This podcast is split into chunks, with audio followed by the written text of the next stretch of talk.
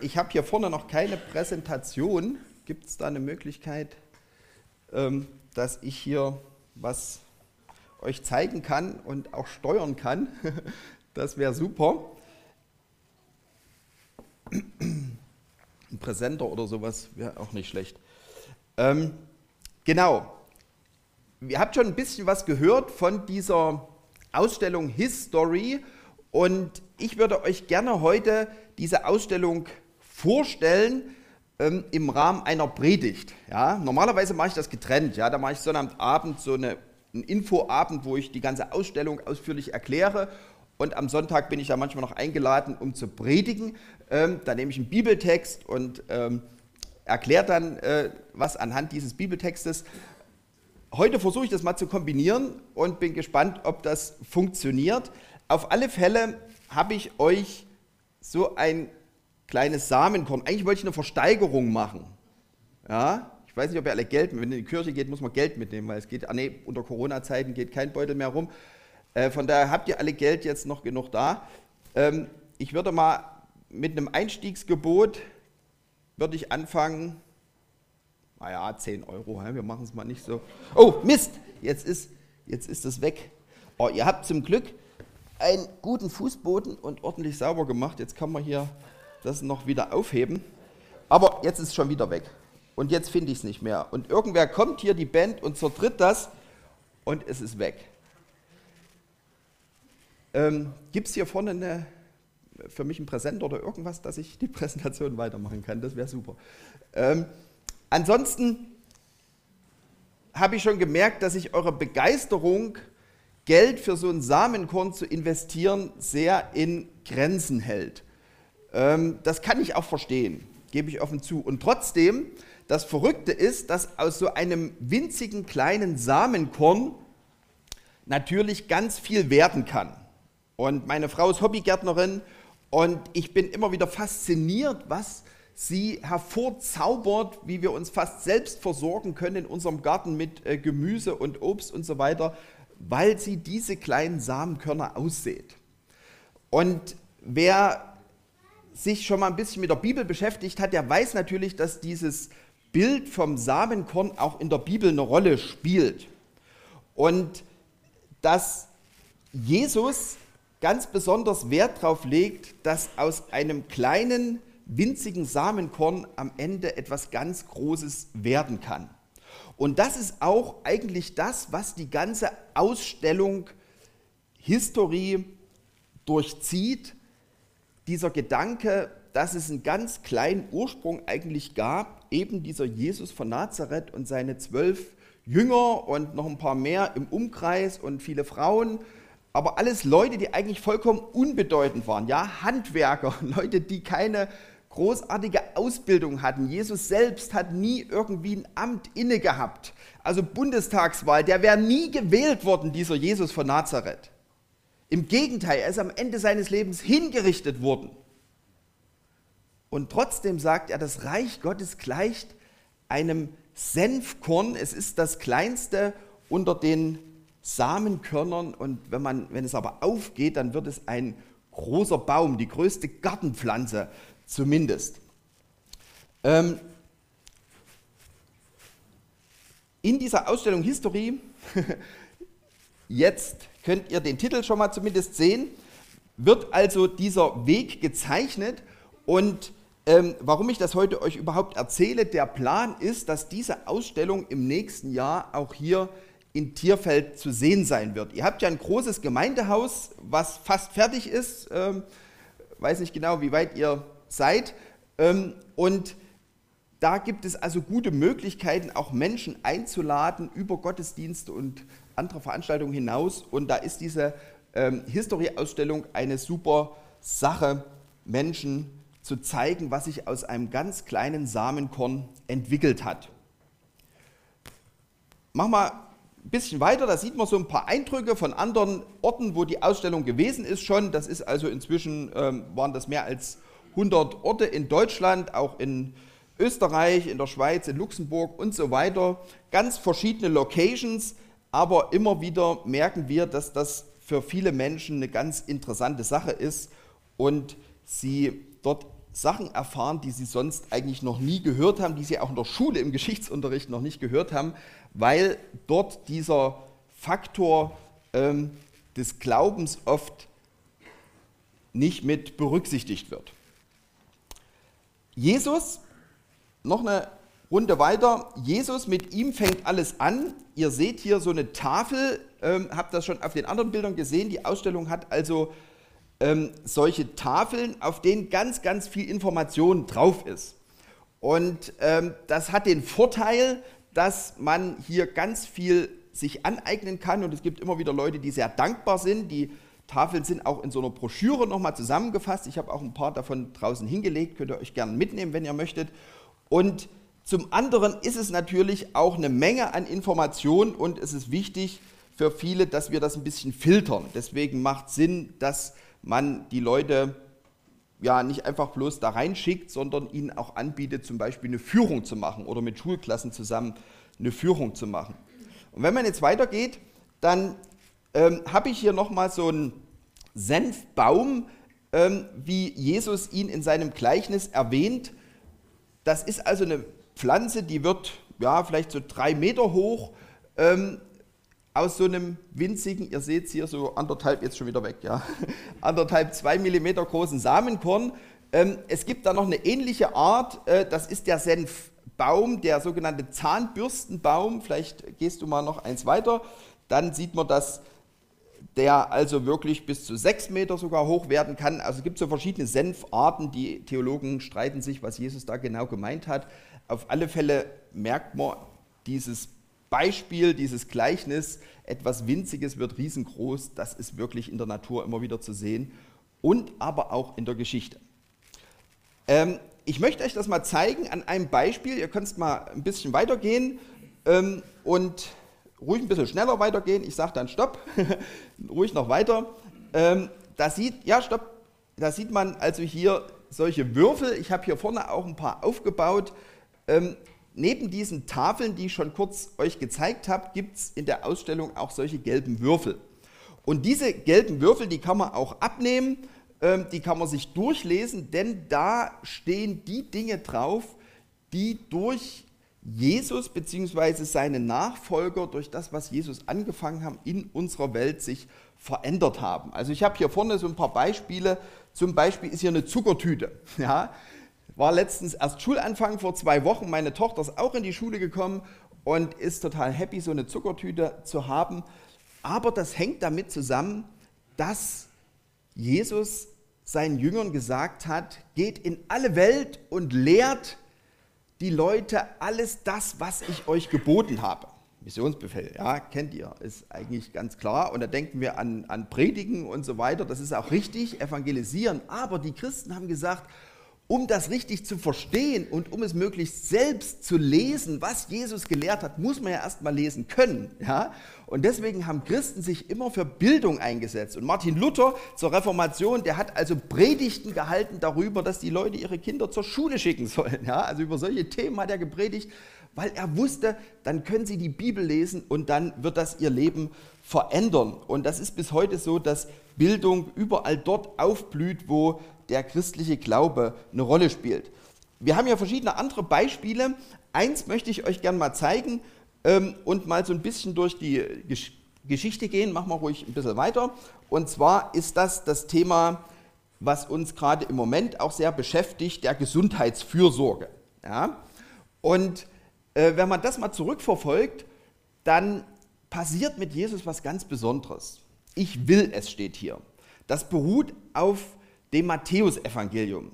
Matthäus, ähm, mach ruhig eins weiter, da sieht man den Text. Matthäus ähm, beschreibt ja nach der Bergpredigt in seinem Evangelien ganz viele solche Wundergeschichten. Und viele davon sind Heilungsgeschichten. Und die erste ist in Matthäus 8, Vers 3, dass ein Aussätziger zu Jesus kommt und sich vor ihm wieder niederwirft und sagt, Herr, wenn du willst, dann kannst du mich reinmachen. Und dann schreibt Matthäus, da berührte Jesus ihn mit der Hand und sagte, ich will es, sei rein. Sofort verschwand der Aussatz und er war rein. Jesus hat viele Wunder getan, aber es ist interessant, wie Matthäus das hier beschreibt. dass Jesus ihn berührt. Er fasst ihn an. Leute, wir sitzen hier mit Abstand, wir haben Masken und das ist auch irgendwie okay, ja, das hat auch mit der Geschichte des Christentums zu tun, dass wir Hygiene einhalten. Aber da kommt ein Mann, der geht zu jemandem, der, den niemand anfassen will, weil, weil alle Angst haben, sich anzustecken. Und er fasst ihn an. Und er sagt nicht nur, oder Matthäus schreibt nicht nur, jetzt ist er gesund, sondern Jesus sagt, ich will es. Ich will, dass du gesund wirst. Ich will, dass du rein wirst. Und an der Stelle zeigt sich was, dass Gott, der Gott der Bibel, der Gott, den Jesus gepredigt hat und verkörpert, dass das ein Gott ist, der möchte Gesundheit. Nicht nur, ja, und es geht nicht nur um äußere Gesundheit. In unserer Zeit geht es, ich komme nachher noch am Ende drauf, ja, dass wir heute ganz stark auf dieser äußeren Gesundheitsschiene sind. Nein, sei rein ist natürlich doppelbödig, ja. Aussatz ist natürlich doppelbödig, dass wir alle als Menschen auch unrein sind in Bezug auf unsere Beziehung zu Gott, zu seiner Heiligkeit, nicht dazu passend, dass auch da Reinigung notwendig ist. Das gehört natürlich auch dazu, aber trotzdem, es ist eben nicht nur was für die Seele. Jesus möchte, mal ganz platt gesagt, dass es Menschen gut geht. Und er will es. Und dann kommt als nächstes gleich, wenn man weitergeht im Matthäus Evangelium, ein römischer Offizier und auch das ist wieder absolut ein Skandal, ja, dass jemand kommt, der eigentlich eben ein Besatzer ist, jemand, der andere unterdrückt. Ja, die Römer, das war die, die Fremdherrschaft, die Steuern eingetrieben hat, die Leute in den Ruin getrieben hat, die immer wieder deutlich gemacht hat, wie mächtig sie sind und wie klein die anderen sind. Und so ein Vertreter, ja, ein Offizier kommt zu Jesus und sagt, du, bei mir ist ein Knecht krank und kannst du dem helfen? Eins weiter, Matthäus 8, Vers 5. Und Jesus erwiderte, ich will kommen und ihn heilen. Also Jesus macht hier deutlich, nicht nur die, die ich mag, nicht nur meine Landsleute, meine Familie, meine Freunde, nein, auch die, die ich nicht mag und sogar meine Feinde selbst denen helfe ich, dass die wieder gesund werden. Und das ist etwas, das können wir uns heute gar nicht mehr vorstellen, was das in der Antike bedeutet, ja, dass man jemanden hilft, den man eigentlich nicht kennt und mit dem man eigentlich nichts zu tun hat. Klar, gab es immer in der Antike Ärzte, es gab immer irgendwie, dass man sich um Kranke gekümmert hat, aber in der Familie oder gegen Geld, ja, es kostete was. Aber Jesus zeigt, es geht auch ganz anders. Und dann setzt er noch eins drauf. Im Matthäus-Evangelium, wenn man weiter liest, dann gibt es einen Auftrag an die Jünger, dass Jesus nämlich sieht, mach mal zwei Folien weiter, dass Jesus sieht, wie die Menschen erschöpft sind, wie sie hilflos sind, wie sie irgendwie Hilfe brauchen und dann ruft er seine zwölf Jünger und er gibt ihnen die Vollmacht, böse Geister auszutreiben und alle Krankheiten und Leidenden zu heilen. Also Jesus zeigt hier nicht nur ich als der Sohn Gottes, ja, nicht nur ich habe diesen Auftrag, sondern auch ihr, meine Nachfolger, sollt das Gleiche tun. Und das haben dann die ersten Christen tatsächlich auch getan. Am Ende seines Lebens setzt Jesus noch eins drauf und das ist jetzt wirklich, ähm, ja, hat eine, eine, Wirkung, die können wir uns gar nicht vorstellen, die kann man eigentlich nicht unterschätzen. Wenn man in Matthäus 25 schaut, ähm, da erzählt Jesus das sogenannte Gleichnis vom Weltgericht, ja, und sagt, am Ende wird es so sein, dass ähm, die einen werden zur einen Seite gestellt und die anderen zur anderen Seite und dann wird der König sagen, kommt her, ihr seid von meinem Vater gesegnet, nehmt das Reich in Besitz, das seit der Erschaffung der Welt für euch vorbereitet ist. Und dann begründet er das und sagt, denn ich war krank und ihr habt mir geholfen. Ihr habt euch um mich gekümmert. Und dann sagt Jesus, dann werden die Leute sagen, hä, wieso, was, was, äh, wann haben wir dich krank gesehen? Ja, Jesus ist ja kurz danach gestorben, auferstanden, in den Himmel aufgefahren. Wann haben wir dich krank gesehen? Und Jesus sagt, ich sage euch, was immer ihr einem meiner geringsten Brüder getan habt, das habt ihr mir getan. Wir diskutieren heute gern darüber, wer sind die Brüder, die Jesus hier anspricht. Ja, und da gibt es Kommentare, die man dazu lesen kann und Bücher, die geschrieben werden. Es ist auch nicht ganz unwichtig. Ja? Also man soll schon die Bibel reflektiert lesen und auslegen. Aber ich finde es faszinierend, dass die ersten Christen das einfach ganz wörtlich genommen haben und gesagt haben, immer dann, wenn wir einen Kranken sehen, dann sehen wir Jesus. Und wenn wir dem helfen, dann helfen wir. Und stell dir vor, Jesus käme hier rein und würde dich um Gefallen bitten. Was würdest du machen? Ja, wenn du ein frommer Christ bist, klar würdest du ihm helfen. Was sonst? Ja, ist ja Jesus. Aber hier identifiziert sich Jesus mit den einzelnen Kranken und Schwachen und Gefangenen und Ausgestoßenen und sagt, immer wenn du denen hilfst, dann tust du mir einen Gefallen. Und das hat eine Revolution ausgelöst, dass eben wirklich die ersten Christen dafür bekannt waren, ähm, dass sie Menschen geholfen haben und sich eingesetzt haben, ihr eigenes Leben dafür riskiert haben, damit andere ähm, geholfen, damit ihnen geholfen wird, dass sie gesund werden oder dass Gefangene besucht werden, versorgt werden, dass Tote beerdigt werden, weil die Epidemie sonst noch weiter ihren Aus, Ausbruch nimmt. Ähm, das ist typisch. Und wenn wir hier in die Ausstellung wiederkommen, dann sieht man hier auf der zweiten Tafel die rasante Ausbreitung des Christentums, ja, wo das ähm, ein ganz wichtiger Faktor war, dass in den ersten 300 Jahren ungefähr 10% der Menschen im Römischen Reich Christen geworden sind und wo es ganz gefährlich war, wo Verfolgung herrschte und so weiter. Das hing damit zusammen, dass diese Christen ganz anders gelebt haben als ihre Umwelt und da war das sich kümmern um Kranke eine ganz wichtige Sache. Dionysius von Alexandrien, ein Bischof, ähm, das sieht man auf der nächsten Folie, der schreibt mal, die meisten unserer Brüder schonten sich nicht selbst, sondern sie nahmen sich furchtlos der Kranken an. Sie pflegten sie sorgfältig und sie dienten ihnen in Christus. Und jetzt kommst manche, starben gleich diesen unheilbar Kranken. Sie steckten sich an, sie zogen sich die Krankheit der Mitmenschen zu, sie übernahmen freiwillig ihre Schmerzen. Wir haben das in den letzten Monaten ein bisschen nachvollziehen können, ja, wie das ist, dass selbst das Krankenhauspersonal Angst hat, zu nah an Corona-Kranke zu kommen, dass kein Besuch mehr kommen darf, dass alles abgeschirmt wird, dass Leute einsam irgendwo sterben, weil sie die Diagnose Corona haben und keiner sich mehr rantraut. Und die ersten Christen haben noch nicht diese Schutzmaßnahmen gehabt, ja, sie haben noch nicht ähm, Masken oder was weiß ich, erst recht keine Impfung gehabt, aber sie haben gesagt, wir kümmern uns um diese Menschen, selbst wenn wir uns anstecken und selber draufgehen, weil Jesus sich um jeden kümmert, weil Jesus jeden Menschen wertvoll findet, auch wenn er der Gesellschaft nichts mehr nützt. Und das ist der große Unterschied, was dieser Dionysius dann noch sagt. Ganz anders war es bei den Heiden. Sie stießen die, welche anfingen krank zu werden, von sich und sie warfen sie halbtot auf die Straße und ließen ihre Toten unbeerdigt wie Schmutz liegen. Das klingt ziemlich krass, ähm, aber die, die, wussten sich oft gar nicht zu helfen, ja. Also so wie heute auch, ja, irgendwo ab, abschieben die Ansteckenden äh, und nicht, dass wir uns noch anstecken.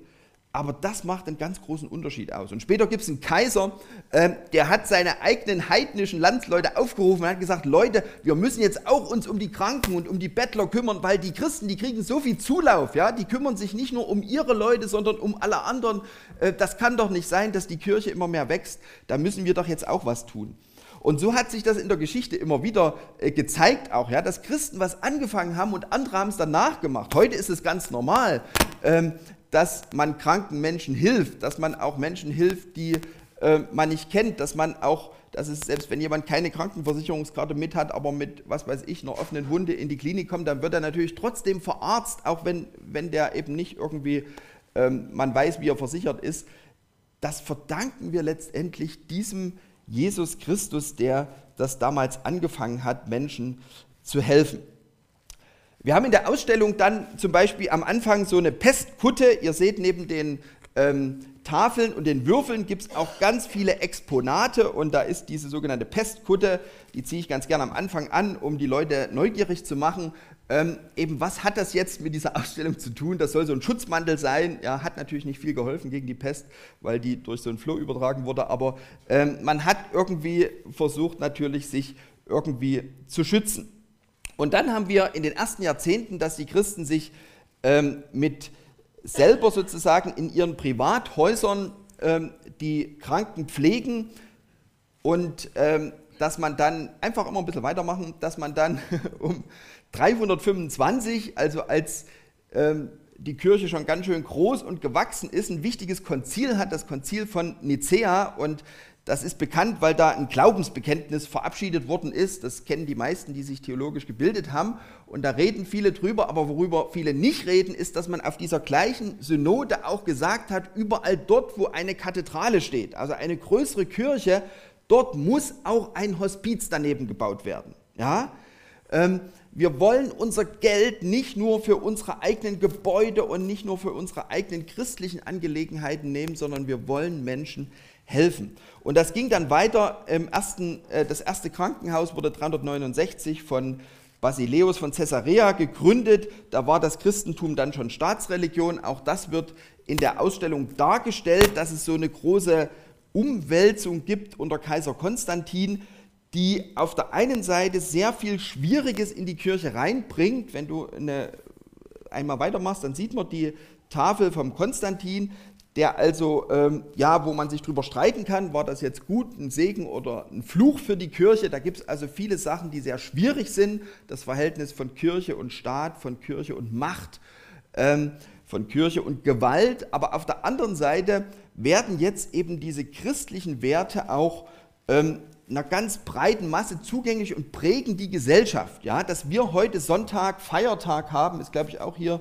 so ein Würfel. Ja, das verdanken wir genau diesem Umstand. Ja, bis zu Konstantin gab es keinen freien Tag in der Kirche, äh, in, in der Gesellschaft, in der Woche. Ja, da musstest du einfach arbeiten. Also wenn du reich warst, konntest du natürlich frei machen, wie du wolltest. Ja, da hast du andere für dich arbeiten lassen. Aber alle, die eben nicht reich waren und die Sklaven erst recht nicht, die mussten arbeiten. Sieben Tage die Woche. Und jetzt wird gesagt, es ist gut, einen Tag Ruhe, weil Jesus das ähm, gesagt hat und weil das natürlich im Schöpfungsbericht steht und auch die Sklaven und egal, ob du arm oder reich bist, es gibt einen freien Tag. Bis heute in unserer Gesellschaft. Es geht weiter dann mit verschiedenen anderen Krankenhausgründungen ähm, und dann kommt schließlich im 6. Jahrhundert die Klöster, ja, die Mönche, die sich entfalten und ausbreiten in ganz Europa. Und auch da ist es so, dass bei den meisten Klöstern ein Spital mit integriert ist. Das Thema Mönche und Klöster wird auf einer Tafel dargestellt und auch mit vielen Exponaten äh, deutlich gemacht. Die Mönche haben nicht nur in der Krankenpflege ganz, ganz große Verdienste, sondern ganz viele Entwicklungen ähm, beruhen auf dem Mönchtum. Man sagt heute, äh, dass die Klöster die Innovationslabore des Mittelalters waren. Ja, dort hat man die neuen Sachen ausprobiert, die sich dann in der Gesellschaft verbreitet haben. Ähm, das zeigt man hier mit verschiedenen Exponaten. Ähm, genau, nicht nur das Bier, was alle kennen, oder der Whisky, der aus dem Kloster kommt, sondern auch ganz, ganz viele andere Dinge. Und schließlich im 13. Jahrhundert wird extra ein Nonnenorden gegründet, die sogenannten Augustinerinnen, ähm, mit dem Ziel, Kranke zu pflegen. Also man sagt, wir haben so einen Bedarf an Krankenschwestern sozusagen, an Pflegekräften und deswegen gründen wir extra einen Orden, wo Frauen sich ausschließlich damit beschäftigen, Kranke zu pflegen. Sodass dann ähm, ähm, im 16. Jahrhundert, nachdem die Kreuzzüge vorbei sind. Äh, machen wir weiter. Hier sieht man einen kleinen Einblick. Das gehört eben zu dieser auch schwierigen Geschichte des Mittelalters, wo das Thema Gewalt und Christentum sich vermischt. Auch das wird nicht verschwiegen in der ähm, Ausstellung. Aber wenn man weitergeht ins 16. Jahrhundert, also jetzt Richtung Reformation, dann hat man gezählt, dass 37.000 Benediktinerklöster kranke Menschen gepflegt haben. 37.000. Also ein Riesennetz von Krankenhäusern, können wir sagen, damals schon über ganz Europa. Wir wissen, Martin Luther hat ganz viel an dem Mönchtum auszusetzen gehabt, an den Klöstern, und das war auch sicher zu Recht, ja. Ähm, und darum geht es auch in der Ausstellung um Reformation und wie dann neu Gottes Wort wieder auf den Leuchter gestellt wird und die Gnade hervorgehoben wird. Ähm, aber trotzdem ist das eine unwahrscheinliche Leistung der Klöster gewesen, dass sie sich um die Kranken in der Bevölkerung gekümmert haben. Gibt dann nochmal einen Schub etwas später in dem sogenannten pietistischen Abschnitt. Ähm, wir haben hier den August Hermann Franke zum Beispiel als einen Vertreter, der sich um die Bildung gekümmert hat, wieder, ja, hatte ich vorhin schon kurz erwähnt. Aber in dieser Zeit, dann 1836 zum Beispiel, ist auch ein Theodor Fliedner, der aus dem Pietismus stammt und der als erstes ähm, Frauen schult, dass sie wirklich sozusagen so etwas wie eine professionelle Ausbildung bekommen für die Krankenpflege. Also bis dahin hat man quasi gesagt, jeder, der irgendwie ein bisschen fürsorglich ist, der kann das eigentlich, wenn man im Kloster ist, da kann man sich auch gegenseitig das Wissen weitergeben und mit den Kräutern und so, ja, das war schon fast Wissenschaft manchmal, aber es war mehr so, es wurde so tradiert und jetzt wird das richtig eine Art Ausbildung 1860 dann noch stärker durch Florence Nightingale, eine englische Christin, die ähm, die ersten Krankenpflege Schulen sozusagen gegründet hat. Ich habe einen Freund äh, in Gera, der ist, ist, Doktor der Pflegewissenschaften. Also heute kann man das sogar studieren. Ja? Äh, da ist es wieder ganz wichtig mit der äh, Krankenpflege. Aber diese Florence Nightingale, die hat das damals angefangen. Ruhig noch eins weiter, da kommt die erste Pflegeschule noch darunter. Vielen Dank. Nee, äh, ist egal. Auf alle Fälle. Ähm, verdanken wir der das übrigens auch mit der Hygiene, mit den Masken, ja, auch wenn wir das nicht mögen mit den Masken, aber es war diese Florence Nightingale, die hat eine ganz penible Statistik, die war überhaupt nicht jetzt medizinisch oder ich bin so besonders Krankenpflege und so, sondern das war eine totale Mathe, Mathe-Freak, würde man sagen, ja, Statistik. Und was hat die gemacht? Die hat die ganzen Krankenhäuser untersucht und Statistiken aufgestellt, wer stirbt wann woran. Und hat zum Beispiel gemerkt, in den Lazaretten, in, in den Kriegen, ja, da sterben mehr Soldaten nach dem Krieg im Krankenhaus als in der Schlacht, weil die hygienischen, weil die hygienischen Bedingungen so schlecht sind. Und das hat sie eben alles aufgearbeitet und dann der englischen Regierung zugearbeitet, dass die Krankenhäuser Hygienestandards bekommen und dass man zum Beispiel OP-Masken aufsetzt. Ja? Also das verdanken wir dieser Frau und deswegen ist es manchmal ein bisschen skurril, wenn heute Christen sozusagen ähm, sagen, naja, das mit dem Corona, mit, der, mit, der, mit dem Schutz, das ist alles Quatsch und so. Ähm, und man muss Gott mehr gehorchen und deswegen ohne Maske singen. Äh, also ich will jetzt nicht mit euch über Corona, ich glaube, das, das wird jetzt hier irgendwie wahrscheinlich zu mehr Problemen führen, aber versteht ihr, letztendlich kommt die Hygiene aus dem christlichen, aus dem christlichen Gedanken, dass man Menschen helfen und heilen will. Und auch, wie man es hier hat, dann, wenn es um die Weltmission geht, ähm, wo dann der christliche Glaube sich auf der ganzen Welt ausbreitet, auch da ist es natürlich so, dass überall dort, wo Christen hinkommen, dann auch schon bald Krankenhäuser und so etwas eingerichtet werden und Menschen geholfen wird. Heute haben wir ein flächendeckendes Gesundheitssystem, wir haben ausgebildete Fachkräfte und man sieht also hier an diesem Beispiel, dass dieses Gleichnis vom Senfkorn zum großen Baum sich tatsächlich ähm, bewahrheitet hat. Das sieht man auf der nächsten Folie. Ich weiß, wenn ich heute über das Thema rede, sicher sind bei euch auch Pflegekräfte hier mit im Raum oder draußen auf der Wiese, dann sagen mir Leute, die in dem Bereich arbeiten, Mensch, du Andreas, das ist, ähm, ja, das ist ätzend, da, da geht es nur noch darum, irgendwie Fallpauschalen abrechnen und irgendwie, wir sind zu wenig Personal und man schafft das gar nicht und der Patient steht gar nicht mehr im Mittelpunkt und es geht viel mehr um Dokumentation und es ist ein Geschäft, ja, wir haben das jetzt ja auch wieder mit diesen Intensivbetten und dass es künstlich runtergerechnet wird, damit man dann die, die Förderung bekommt und so weiter. Das stimmt, das sehe ich auch sehr kritisch. Von daher wird zum einen auch deutlich, es geht hier nicht darum, dass wir Menschen sozusagen aus uns selbst heraus das Reich Gottes auf Erden schaffen. Ja? Auch wenn ich das jetzt mit diesem Reich Gottes Gleichnis verglichen habe, ich sehe jetzt nicht äh, unser Gesundheitssystem als das Reich Gottes. Ähm, also das macht Jesus ja auch immer wieder deutlich, dass die endgültige Lösung ähm, von ihm kommen wird, wenn er wiederkommt und sein Reich wirklich zur Vollendung bringt. Und es zeigt vor allen Dingen, dass diese ganzen Werte, die christlichen Werte, um die ging es ja zum Teil auch jetzt wieder vor der Wahl und so, dass die eigentlich nur Sinn machen, wenn das Herz, die Seele diesem, auf diesen Jesus ausgerichtet ist. Ja, sonst wird das hohl, wenn man nur noch diesen Wert vertritt und sagt, Krankenpflege ist wichtig und jeder muss irgendwie versorgt werden, dann wird das was Hohles. Und auch das entspricht ja wieder der Botschaft von Jesus, dass er eben gesagt hat, wie man es gleich jetzt auf der nächsten Folie sieht, dass er gekommen ist, nicht die Gesunden brauchen einen Arzt, ja, sondern die Kranken und dann sagt er, ich bin nicht gekommen, um die Gerechten einzuladen, sondern Sünder. Also Jesus zieht immer wieder diese Verbindung von Gesundheit und Krankheit zu dieser Beziehung zu Gott, was ich am Anfang schon sagte, dass wir auch da heil werden müssen, dass wir Heil brauchen, Heilung, Vergebung, Reinigung. Und er sagt, genau dafür bin ich gekommen, für die Kranken, denen es körperlich schlecht geht, psychisch schlecht geht, aber eben besonders auch für die geistliche Not.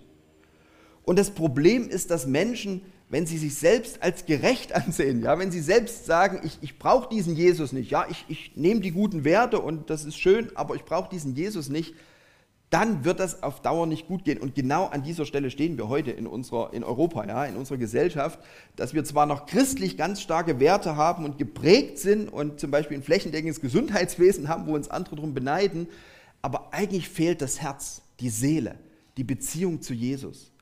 Und das ist das Ziel mit dieser Ausstellung auch, ja, dass wir Leuten einerseits zeigen, wie gut ist das, wenn Menschen Jesus nachfolgen. Ja, was kann da diese Welt zum Guten verändert werden? Aber das Zentrum und das Entscheidende ist, dass jeder für sich eine persönliche Beziehung zu Jesus hat und dass er einsieht, ich bin ein Sünder, ich brauche diesen Jesus, der für mich gestorben ist. Als letztes nochmal dieser Senfbaum, dieser Zahnbürstenbaum. Ich habe mich gefragt, warum vergleicht Jesus das Reich Gottes mit so einem Baum? Das Bild vom kleinen Samen und vom großen Baum, wo dann auch die Vögel kommen und drin nisten, das gibt es also in der Antike an verschiedenen Stellen. Es gibt es auch im Alten Testament schon im äh, Propheten Jeremia. Und da ist aber interessant der Unterschied. Dort ist es also dass gesagt wird, es wird eine große Zeder werden und die Vögel des Himmels kommen und bauen ihre Nester drin. Und wir würden heute vielleicht sagen, eine große Eiche wird das, ja. Das Reich Gottes wird eine große Eiche, so richtig rank und schlank und mächtig und tausend Jahre alt. Und, ähm, aber Jesus sagt, es gleicht einem Senfkorn, was zum einen viel, viel kleiner ist und zum anderen aber dann so ein komischer, verkrüppelter Baum wird. Warum sagt er das? Ich weiß es nicht, aber ich vermute, und für mich ist es einleuchtend, dass genau das eigentlich die Geschichte widerspiegelt, ja, dass eben das Reich Gottes nicht so rank und schlank und super alles so von unten nach oben wächst und auch Gemeinde nicht so. Wir wollen manchmal Gemeinde so, ja, wo alles so, so wirklich 100% biblisch und ganz genau und akkurat und wenn jemand ausschert, wird er abgehackt. Ähm, nein, bei euch nicht, ich weiß. Aber so war es in der Kirche manchmal. Inquisition ist auch eine, spielt auch eine Rolle in der Ausstellung. Ja, wir verschweigen auch diese negativen Ausprägungen von Kirche nicht. Ähm, aber nein, es ist irgendwie etwas, da geht es aufwärts und dann geht es aber auch mal wieder abwärts und es ist mal krumm und schief und trotzdem wird es immer größer und durchdringt alles und befruchtet alles und verändert alles. Und das ist für die Gemeinde so, für die Kirche, für das Reich Gottes, aber es ist auch für mein Leben so und das, das macht mir eigentlich total Hoffnung, ja, das, das, das beruhigt mich, weil auch in meinem Leben nicht alles so rank und schlank wie bei einer Zeder oder bei einer Eiche mächtig nach oben wächst. Auch bei mir gibt es viele Sachen, die sind irgendwie krumm und schief und die getraue ich mich gar nicht öffentlich zu sagen. Und trotzdem hat Gott mit seiner Gemeinde, mit seinen Leuten und hat Gott mit mir und auch mit dir in dieser Welt gearbeitet und wird es auch weiter tun. Und das motiviert diese Ausstellung auch, dass wir uns selbst fragen, wo stehen wir in dieser Geschichte, die Jesus in dieser Welt hat, um seine Liebe den Menschen weiterzusagen.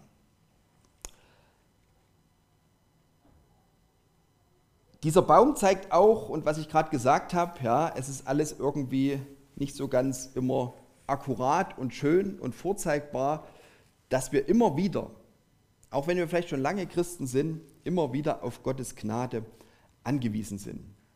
Und das werden wir jetzt gleich auch im Abendmahl feiern, dass Jesus sich für uns hingegeben hat. Und wir wollen jetzt auch reinsteigen in diese Zeit mit einem Lied, befreit durch deine Gnade befreit durch deine Gnade. Das ist immer die Grundlage, damit dann etwas sich verändern kann und etwas wachsen kann.